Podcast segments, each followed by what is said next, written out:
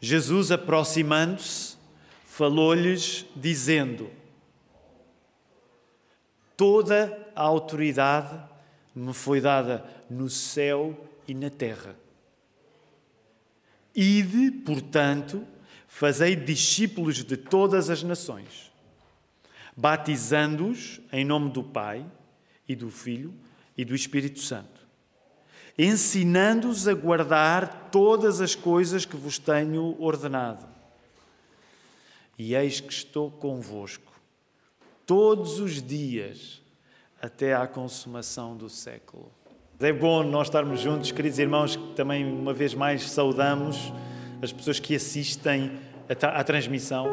Gostamos sempre de sublinhar, não é a mesma coisa assistir à transmissão, naturalmente, do que estar aqui.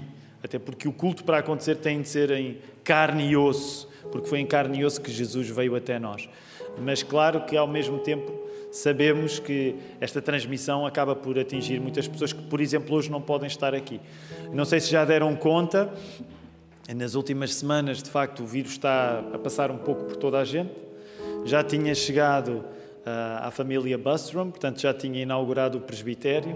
Uh, mas hoje a família Bustrom está de volta. Aliás, eu já perco a conta. À quinta-feira ainda tentamos fazer esta, este cálculo mas como o Manel dizia, a, probabilidade de não estar alguém e ser por causa do Covid é muito grande. E hoje, por exemplo, falta-nos a família Souza, do pastor Filipe, porque o Covid já chegou lá, portanto, eles estarão provavelmente a assistir a esta hora. Um abraço para eles também. Vamos até à palavra de Deus, Mateus no capítulo 28, versos 18 a 20. Se calhar alguns de nós eh, já ouviram mais do que um sermão, uns quantos partir deste texto. Nós estamos a interromper intencionalmente a série um, de olhos. Não é de olhos abertos. Como é que se chama a série? É, claro que é de olhos abertos. De olhos abertos. É que há um, há um filme do. do ai, agora também me escapo. Do, do, do Kubrick que, que, se chama assim e eu achei que não, que não deveria, que não podia ser uma série de mensagens com, com o mesmo título do filme do Kubrick, não sei se já, ou de olhos fechados, não sei. é de olhos fechados, essa é de olhos fechados, já. exatamente, viste o filme. um, e, e interrompemos por uma razão, porque é típico para muitas igrejas uh, evangélicas, batistas e não só, no início do ano tem de tratar das suas contas, em relação às contas que quer do ano passado, quer tratar do orçamento. Aliás, nesse sentido, a vida de uma igreja não é diferente da vida até do Estado. É? Há contas para tratar e tudo isso. Uh, e com frequência, uh, os meses que, que, na vida da igreja mais servem para nós nos dedicarmos a isso são os, do, os primeiros, janeiro, fevereiro. Uh, e nós decidimos, nós decidimos então fazer uma paragem intencional em Gênesis 3 e vamos falar acerca de contas certas, porque precisamos ter contas certas. E, e esta mensagem chama-se Contas Certas. Porque o primeiro passo que nós queremos dar ao falarmos na necessidade de termos contas certas é começarmos por reconhecer que quando a pessoa é cristã, concordarão comigo, não pode ignorar aquilo que Cristo disse certo? Não faz muito sentido tu achares que és cristão e ignorares aquilo que Jesus disse. A pessoa que é cristã, que acredita que tem uma vida nova, porque acredita que Cristo em nós nos dá uma vida nova, é isso que celebramos, por exemplo, no batismo. Quando nós temos realmente uma vida nova, e quando essa vida nova é a vida que Jesus deu, isso implica nós fazermos aquilo que Jesus nos mandou fazer. E como nós vemos no final deste Evangelho de Mateus, num texto geralmente conhecido como a Grande Comissão, ter vida nova em Cristo implica ir pregar a palavra, batizar, ensinar e aprender a Bíblia. Essa é a nossa conta certa. E é a nossa conta certa em qualquer altura da nossa vida, mas é uma conta que nós hoje queremos intensificar, tendo em conta a necessidade de começarmos 2022 bem ajustados, nos nossos propósitos como Igreja de Cristo e como Igreja da Lapa em particular. E é por isso que nesta hora que nós vamos orar, porque vamos pedir a Deus que faça acontecer estas coisas todas na nossa vida. Querido Deus, nós estamos muito contentes por estar aqui, porque quando estamos aqui sentimos a tua presença, tantas vezes até entoamos aquele cântico, alguém me tocou, porque quando chegamos a esta casa de oração e abrimos o nosso coração em louvor, nós sentimos a tua presença, Senhor.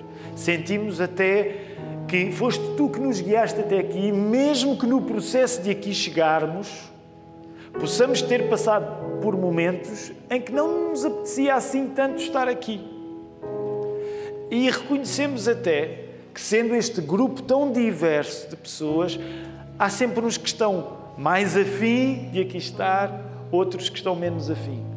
Mas a verdade é que estamos todos aqui congregados e acreditamos que só estamos aqui congregados porque tu nos juntaste aqui, Senhor. É a tua vontade para a nossa vida que nós, nesta hora, ouçamos a tua palavra e obedeçamos à tua palavra também. Ó oh, Senhor, nós temos muitas resistências naturais a isto, em obedecer-te. Tu conheces o meu coração, tu conheces o coração de cada pessoa aqui. Há tantas reservas, tantas lutas internas, tanta coisa a acontecer na nossa vida que infelizmente nos afasta de ti. E nós queremos pedir-te, nós queremos implorar-te, é isso que esta oração também é. Senhor, impede impede que nós nos afastemos de Ti e, pelo contrário, aproxima-nos de Ti durante este tempo que nós vamos estar a ouvir a Tua palavra. Usa-me para pregá-la com fidelidade, para que o poder do Espírito Santo possa estar a guiar cada pessoa aqui. Eu oro por aquelas que estão convictas, que já se batizaram, que já obedeceram ao mandamento. Ó oh, Senhor, mas eu oro também pelas outras que estão indecisas, que contemplam estas coisas e que o Teu Espírito Santo possa tocar cada uma e que este possa ser um dia de salvação para aqueles que ainda não te conhecem, Senhor. Possa ser um dia de alegria maior para aqueles que te conhecem. É isso tudo que nós te pedimos. E uma vez mais dizemos: nós não pedimos isto no nosso nome, nós não pedimos isto na nossa força, nós não pedimos isto na nossa vontade, porque todas estas coisas que são nossas são muito insignificantes e falham. Mas nós queremos ter até um prazer especial ao subscrever esta oração, porque o fazemos em nome de Jesus Cristo, aquele que nos deu uma vida nova, aquele que é o nome sobre todo o nome. E oramos em nome de Jesus. E por isso toda a igreja pode dizer com muita convicção: Amém. Amém. Muito bem, muito bem, queridos irmãos. Vamos começar contas certas fevereiro, um mês de. Eh, a expressão geralmente tem uma conotação até um pouco agressiva, mas é um, um, mês para ajustarmos contas, para acertarmos contas. E quando falamos em acertar contas, o primeiro passo é reconhecer a nossa conta certa é o quê? É quem? Não é? Simples, quando esta pergunta é feita numa igreja. A nossa conta certa é Jesus Cristo. Jesus é a nossa conta certa. Porquê? Porquê que Jesus é a nossa conta certa? Precisamente porque Ele morreu, e ele ressuscitou. Aqui há umas semanas, numa, numa das reuniões de quinta-feira, o Manel já encorajou todos a podermos estar. Se não conseguirmos, pelo menos que nos sintonizemos através da internet, porque podemos assistir. Sabem, uma das coisas excelentes da quinta-feira é que ela serve em grande parte para nós termos a comunicação uns com os outros que num domingo não temos a oportunidade para. Por isso, também digo isto especialmente às pessoas que estão a chegar à Igreja da Lapa e ainda não conhecem e que, ainda por cima, tendo em conta que estamos a viver uma pandemia, ao chegar, não está a ser fácil para vocês, na vossa chegada, conhecerem-se, conhecerem as pessoas na Igreja. E por isso eu quero, de facto, colocar-vos um desafio que é um desafio adicional, como o Manel mencionava, mas se puderem, venham à quinta-feira, porque é aí que nos conhecemos melhor. E sabem, uma das coisas interessantes, é muito é uma coisa que me deixa muito feliz, deixem-me dizer desta maneira. As pessoas, há pessoas que quando chegam à igreja conseguem logo uh, dar esse passo de vir à quinta-feira. E, e, estas pessoas acabadas de chegar, quando vêm à quinta-feira, são as pessoas que rapidamente são conhecidas e conhecem a igreja. Claro que eu sei, conheço os constrangimentos, alguns vivem longe da ordem familiar e tudo isso, mas tentem, na, na medida do possível, estar ligados com aquilo que está a acontecer à quinta, porque é quando nós falamos acerca destas coisas. Aliás, na última quinta-feira, o Mark antecipou este assunto. Porquê é que estamos a falar agora disto? Qual é a ligação disto com o passado? Porque, por exemplo, hoje ao pregar a palavra vou mencionar em muitas coisas que têm muitos desdobramentos na história da vida da nossa igreja e que não dá para estar a fazer estes desdobramentos todos aqui. Se nós já fazemos um esforço, e eu em particular faço um esforço para, para pregar menos tempo, imaginem que nós estávamos a juntar todas as peças. Então a quinta-feira serve para isso. Uma das últimas quintas-feiras, uma das perguntas que estávamos a tratar juntos é textos que resumem aquilo que o Evangelho é. Se tu precisares de resumir a tua fé cristã, que tipo de texto é que vais usar para resumir aquilo que a tua fé diz? E, tendo em conta que essa pergunta foi feita há algumas quintas-feiras, deixa-me voltar a fazê-la aqui. Se tu tivesse de escolher um texto na Bíblia, que é o resumo do Evangelho, que texto é que tu escolherias? Força! Os que estiveram no primeiro turno, naturalmente, não, não podem. Mas todos os outros, que texto é que tu escolherias? Que resume o Evangelho. Por exemplo, João 3,16, para muitos, na minha geração, foi o primeiro verso que, que nós decoramos. E nem era necessariamente o mais simples e com palavras até complicadas, mas João 3,16. Há um outro que tem de ser dito aqui, até porque hoje nós não temos desculpa para não dizê-lo, e que é um resumo do que o Evangelho é. E que, curiosamente, o que é que aconteceu já hoje? Já foi lido. Quem é que leu agora no segundo turno? Foi o Manel. Primeira carta aos Coríntios, no capítulo 15, verso 1 até o verso 9. Tu tens aí um resumo do que o Evangelho é. O que Paulo diz, e estou a parafrasear, é precisamente Cristo morreu e ressuscitou segundo as Escrituras. E apareceu uma série de gente, e até a mim me apareceu. Eu que nem merecia fazer parte dessa lista, mas até a mim me apareceu, e depois ele termina de uma maneira tão bonita, nós hoje já ouvimos esse texto, e pela graça de Deus sou o que sou. Então, quando nós começamos a falar na conta certa que Jesus é, uma das coisas que nós acreditamos, por exemplo, com os pés colocados lá neste texto de 1 Coríntios capítulo 15, verso 1 a 9, é que Jesus acertou as contas que nós tínhamos para resolver com Deus. É por isso que nós usamos esta linguagem da compra. Há pessoas que podem achar estranho quando chegam à igreja e podem, por exemplo, ouvir um cântico. Nós entoámo-lo há, alguns domingos, creio. Mas uh, oh, há, há, poder no sangue de Jesus, ou o sangue de Jesus me lavou, ou até a linguagem comercial aplicada, o sangue de Jesus comprou-me. E a pessoa pode achar tudo isto muito estranho.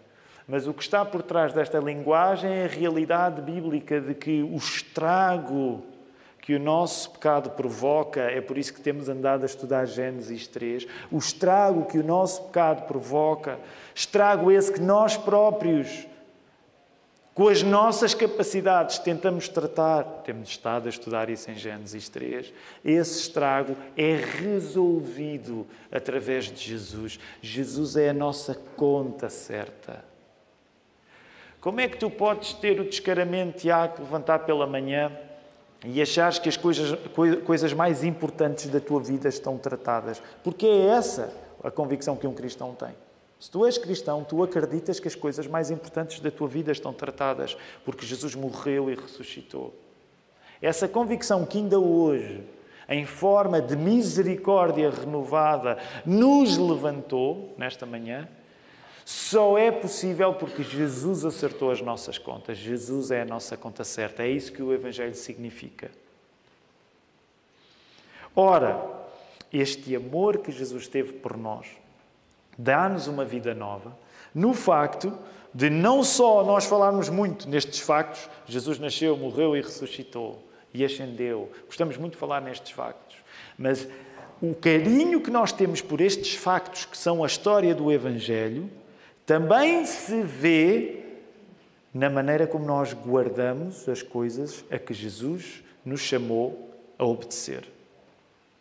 Portanto, nós dizemos a nossa fé é fundamentalmente aquilo que Jesus fez por nós, não é nada que nós fazemos por Ele, Mas a nossa fé também nos chama a nós obedecermos àquilo que Jesus disse. Logo, Jesus ser a nossa conta certa significa um compromisso com fazer o que Ele nos manda, porque fazer o que Ele nos manda corresponde àquilo que o amor é. Sabem, uma das lutas na nossa vida hoje em dia eh, é o amor ser um valor tão popular. É uma grande dificuldade para nós. Eu acredito até, não precisam de concordar comigo, mas eu acredito até que o facto do amor ser um valor tão popular nos desajuda. Porquê? Porque significa que nós temos muitas ideias acerca daquilo que o amor é e nem sempre elas condizem com aquilo que a Bíblia diz que o amor é.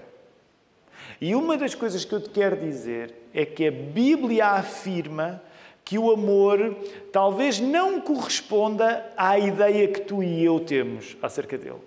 Por exemplo, nós gostamos muito de pensar que o amor é incondicional. Sim, podemos afirmar, com a Bíblia aberta, que o amor de Deus, de certa maneira, é incondicional.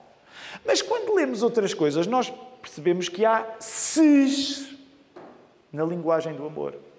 Há ses na linguagem do amor. Nós temos visto isto.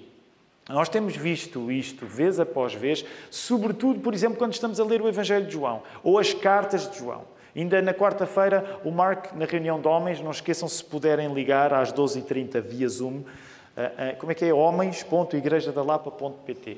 E ainda na reunião passada, o Mark trouxe um dos textos de João. Portanto, o apóstolo João, um dos discípulos, que escreve o Evangelho de João, que escreve três cartas, e ainda escreve mais uma coisa que é muito importante, que é o Apocalipse, uma das coisas que João vai explicar é talvez a coisa que nos agrada menos, mas é os ses do amor. Mostrar, de certa maneira, o que é que é condicional no amor. Por exemplo, há um texto, não precisam de abrir, eh, mas João 14, 15, em que Jesus diz isto. Se me amais, e Jesus não está a falar para uma grande multidão, alguém se recorda? Isto é no contexto da última ceia, Portanto, significa que Jesus está a falar para, para quem? Não, é? não precisamos saber muito sobre a Bíblia. Ah, basta vermos bonecos e desenhos e quadros para sabermos que se é na última refeição, Jesus está a falar para uma grande multidão, ele está a falar para os discípulos, para os seus amigos, para o grupo fiel. Então Jesus está-lhes a dizer assim: Se me amais, sabem o que é que ele diz a seguir? Guardareis esse feeling para sempre. Se me amais, guardareis os meus mandamentos. Vez após vez, o apóstolo João vai insistir nisto que ele ouviu do nosso Senhor. Por isso mesmo, por exemplo, na primeira carta que ele vai escrever mais tarde, uma das coisas que ele vai dizer é: Olha, se tu dizes que amas a Deus, mas não amas os teus irmãos, és mentiroso. Então, por que é que estamos a falar aqui de amor? Porque se tu dizes que amas Jesus, se esse amor é mesmo a sério, então tu tens de obedecer àquilo que Jesus diz. E nesse sentido, sim, há os tais ses do amor. Nesse sentido, sim, o amor é condicional. Muitos de nós passamos por fases em que nos julgávamos a amar Jesus, mas não fazíamos aquilo que ele mandava. Isso não é amar Jesus. Então, esta é uma das coisas necessárias quando nós dizemos que Jesus é a nossa conta certa. Jesus ser a nossa conta certa significa que não só eu valorizo o facto de ele ter morrido e ressuscitado, porque acertou as contas entre mim e Deus, mas isso significa que ao amar Jesus eu vou fazer aquilo que ele manda, o que nos leva de volta ao texto bíblico. Volta aí ao verso 18, 19 e 20. Jesus fala, aproxima-se deles no verso 18, fala-lhes.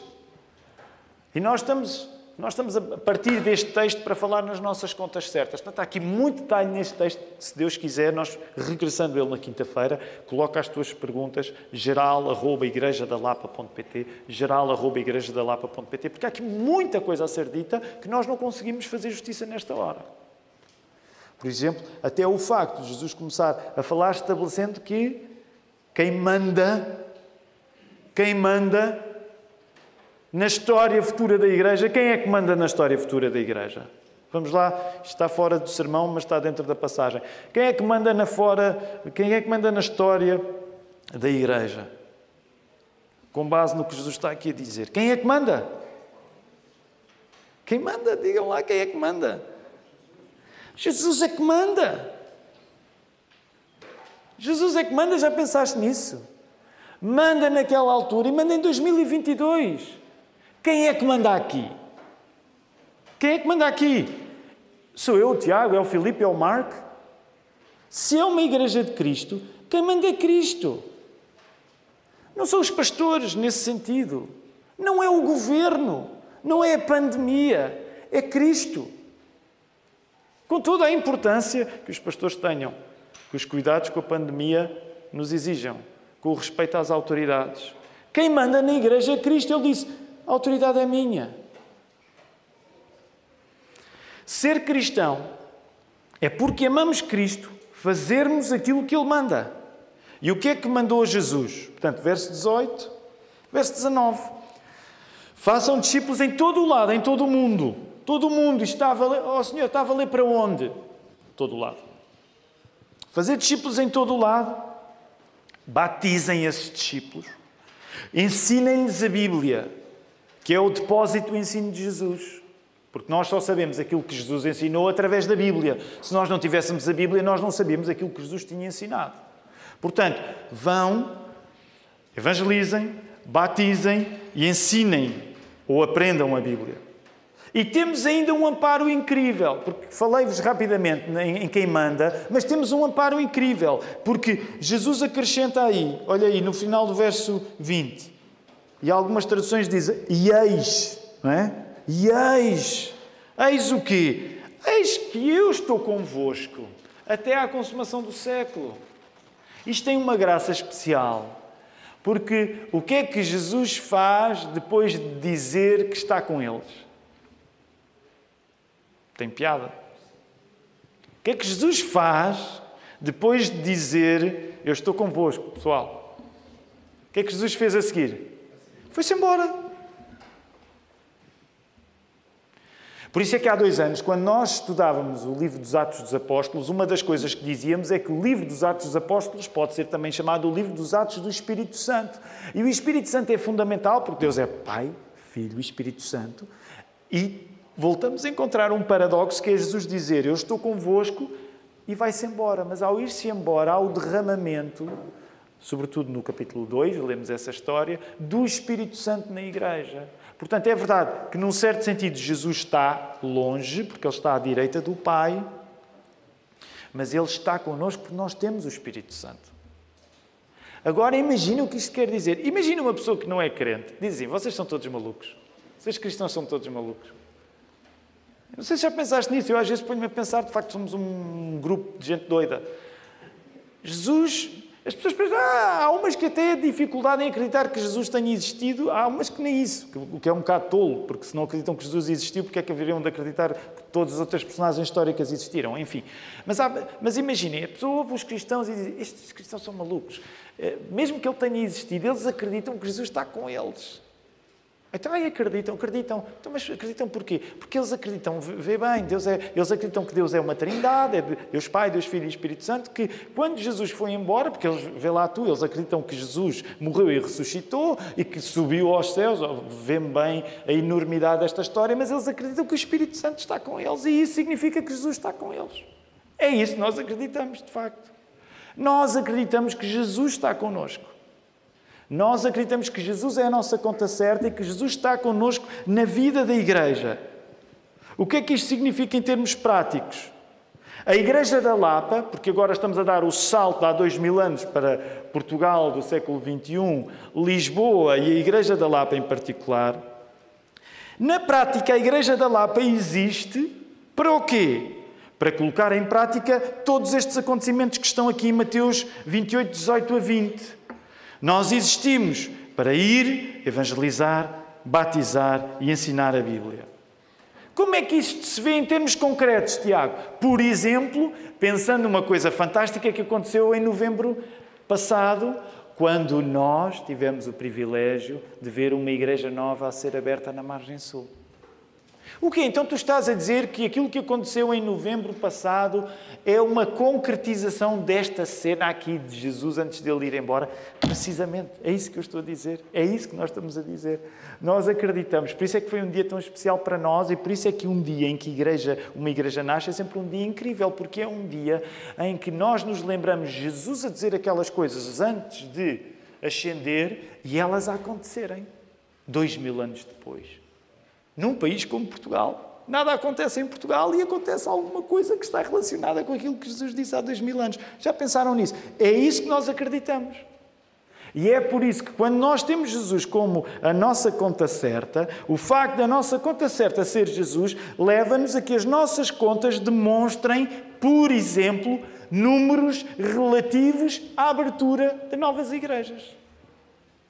E grande assalto. Precisamente, precisamente. É isto também significa o facto de Jesus continuar connosco. Nós conseguirmos, não somos nós, é o próprio Espírito a trabalhar, porque lá está, nós acreditamos que temos o Espírito connosco, que Jesus está connosco e que, portanto, está a acontecer hoje aquilo que Jesus disse há dois mil anos que deveria acontecer. Uma das nossas preocupações ao longo do mês de fevereiro é, por isso, nós chamarmos a atenção da Igreja para a importância de termos as nossas contas certas em três passos. O primeiro já vimos é Jesus é a nossa conta certa, Cristo é a nossa conta certa. Deixa-me dizer-te de uma maneira bem simplificada. Se Jesus não for a tua conta certa, nós não estamos aqui a fazer nada, tu não estás aqui a fazer nada. Se em último grau a tua conta certa não for Jesus, o que é que tu estás aqui a fazer? É uma experiência social interessante, mas eu acho que há experiências sociais mais interessantes ainda. Portanto, nós só estamos aqui de facto, porque Jesus é a nossa conta certa. Esse é o ponto número um. Ponto número dois, as nossas contas. E agora estamos a falar nas nossas contas nesse sentido de dinheirinho também. E permitam-me dizer isto. Já no passado tenho ameaçado muito, mas depois nunca conseguimos concretizar tão bem, então a cada ano estamos sempre a tentar melhorar e tal. Que é, nós como Igreja Batista, eu continuo a achar, é uma coisa se calhar um pouco denominacional e talvez até também um pouco portuguesa, mas nós não falamos muito dinheiro e precisamos falar muito em dinheiro. E eu sei, alguns de vocês que vieram, oh, oh Tiago, mas isso é uma das coisas que eu gosto na Lapa, não se fala muito em dinheiro, é porque eu vim lá de uma igreja que tu não imaginas, aquilo era metade do tempo a falar de dinheiro. É? Alguns de vocês vieram de igrejas assim, não é? E, Olha, ao menos que trouxesse algum do empenho em falar dinheiro, porque a gente precisa dele.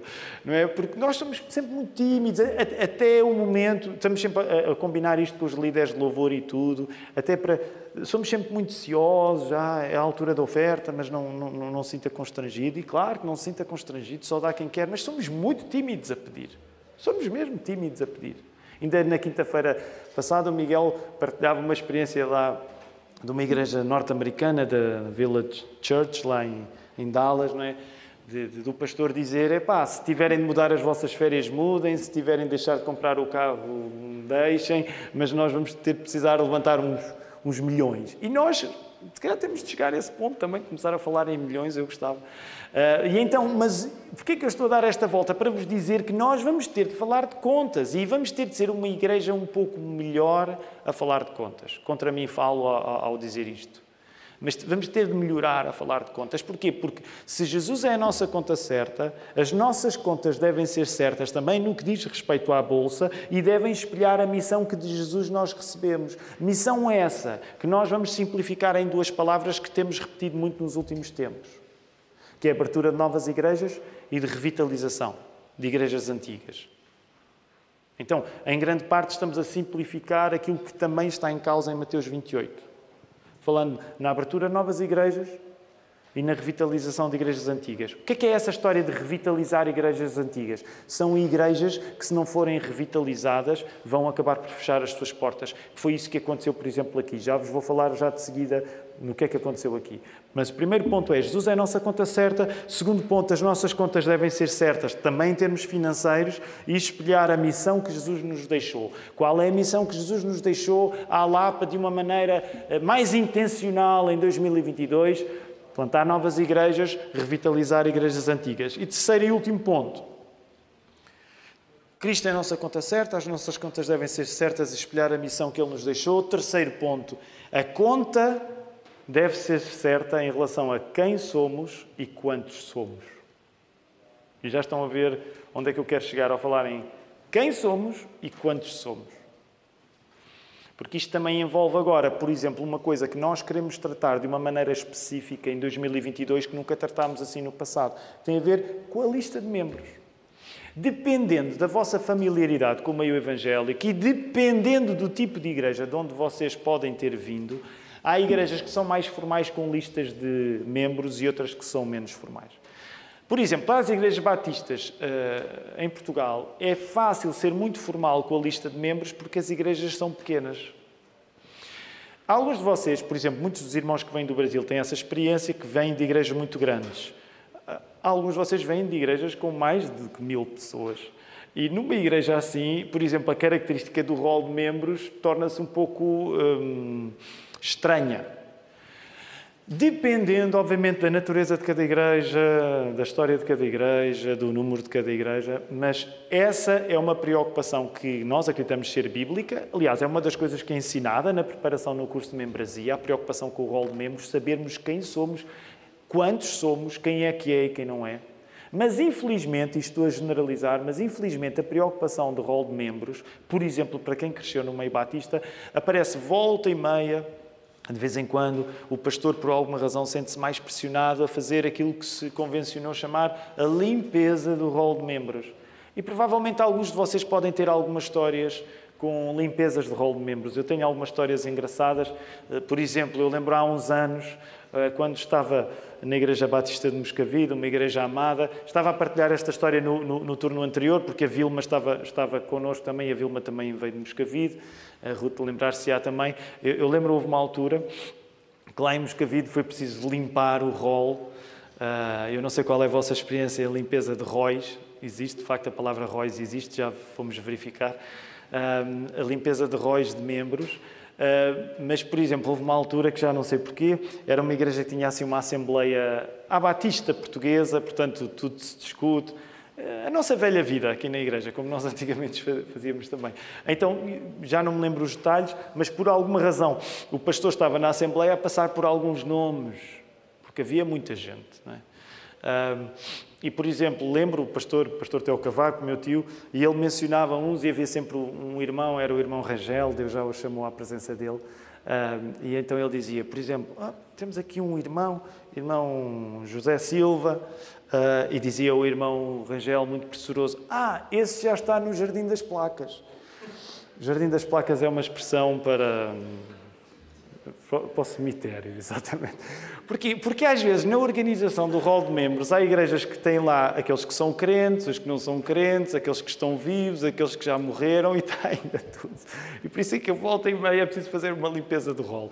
Eu não vou entrar muito em detalhe, até porque isso é uma coisa que nós depois vamos desenvolvendo à medida que o ano for passando, mas há uma coisa que eu vos quero dizer, porque isso tem sido uma coisa muito importante para mim, para o Filipe e para o Mark.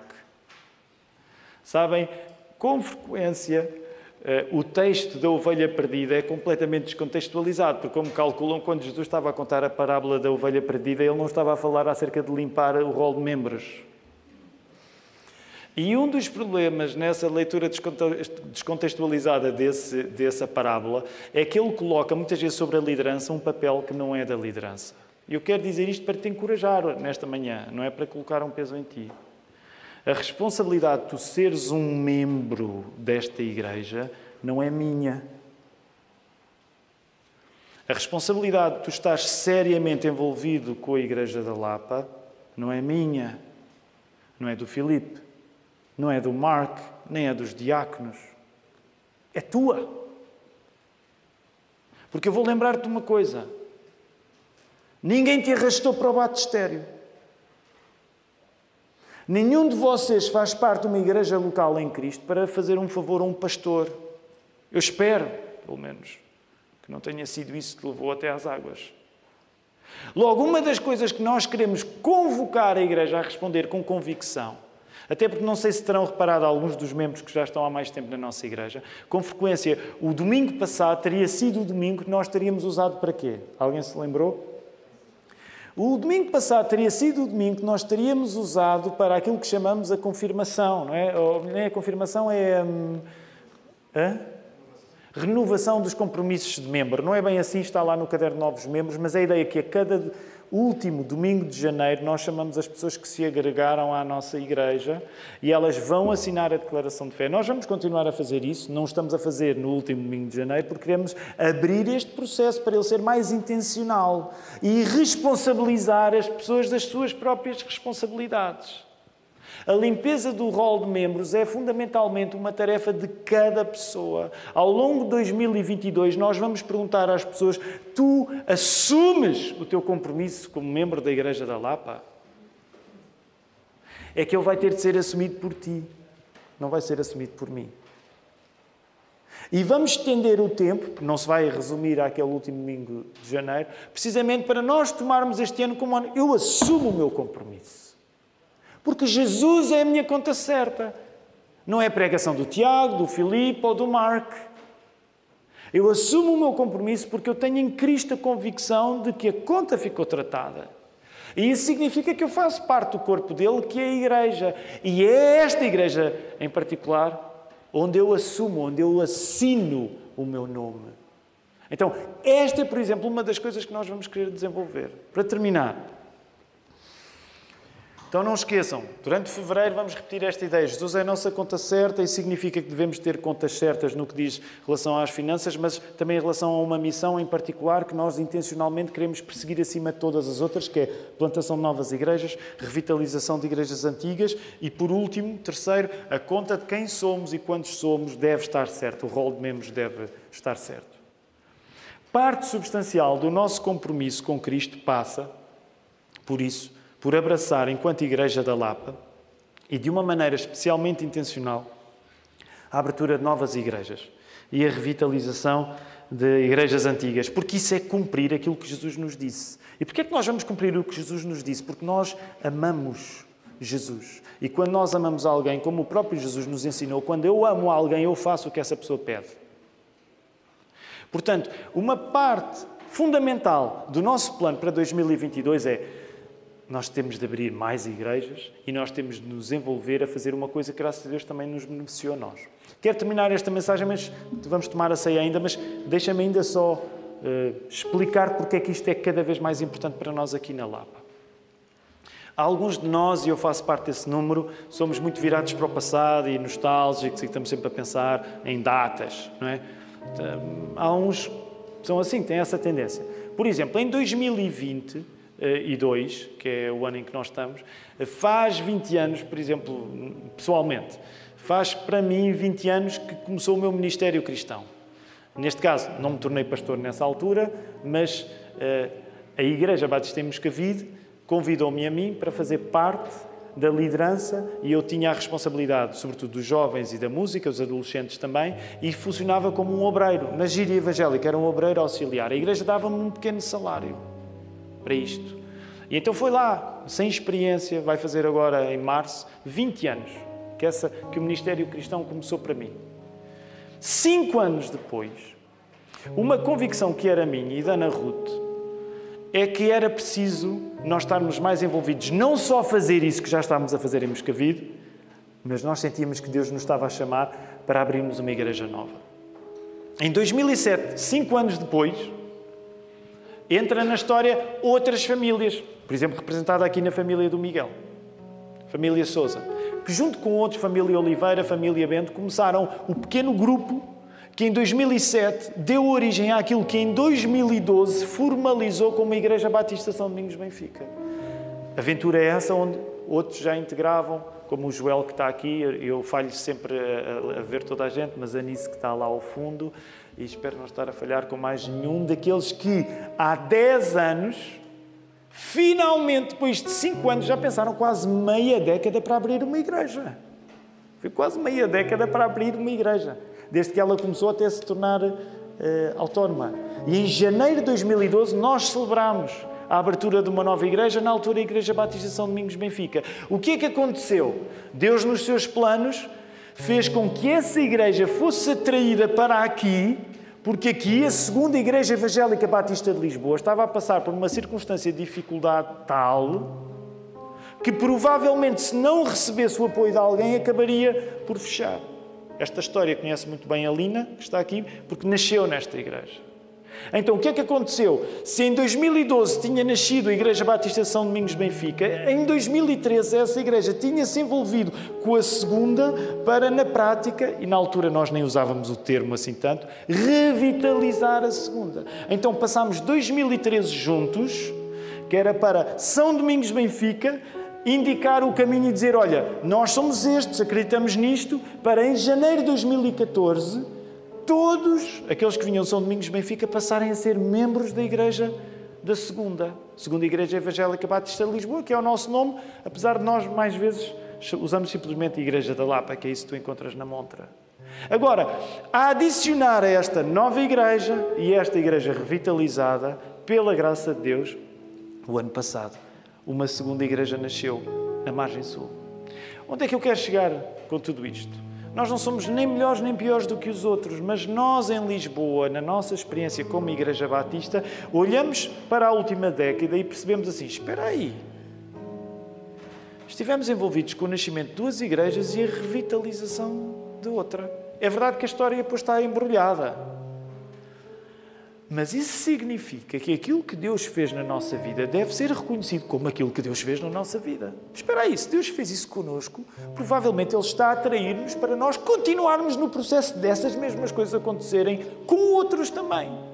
E é por isso que nós estamos a olhar para 2022 e a ganhar com a Bíblia aberta a certeza de que a maravilha que foi vermos duas igrejas a nascer e uma a ser revitalizada, é aquilo que nós devemos continuar a fazer para o futuro. Sentimos-nos especialmente gratos e inclinados para cumprir o que Jesus ordenou, depois da bênção de tudo isto ter acontecido no espaço de 10 anos. É esse o produto que nós queremos evidenciar ao acertarmos as nossas contas.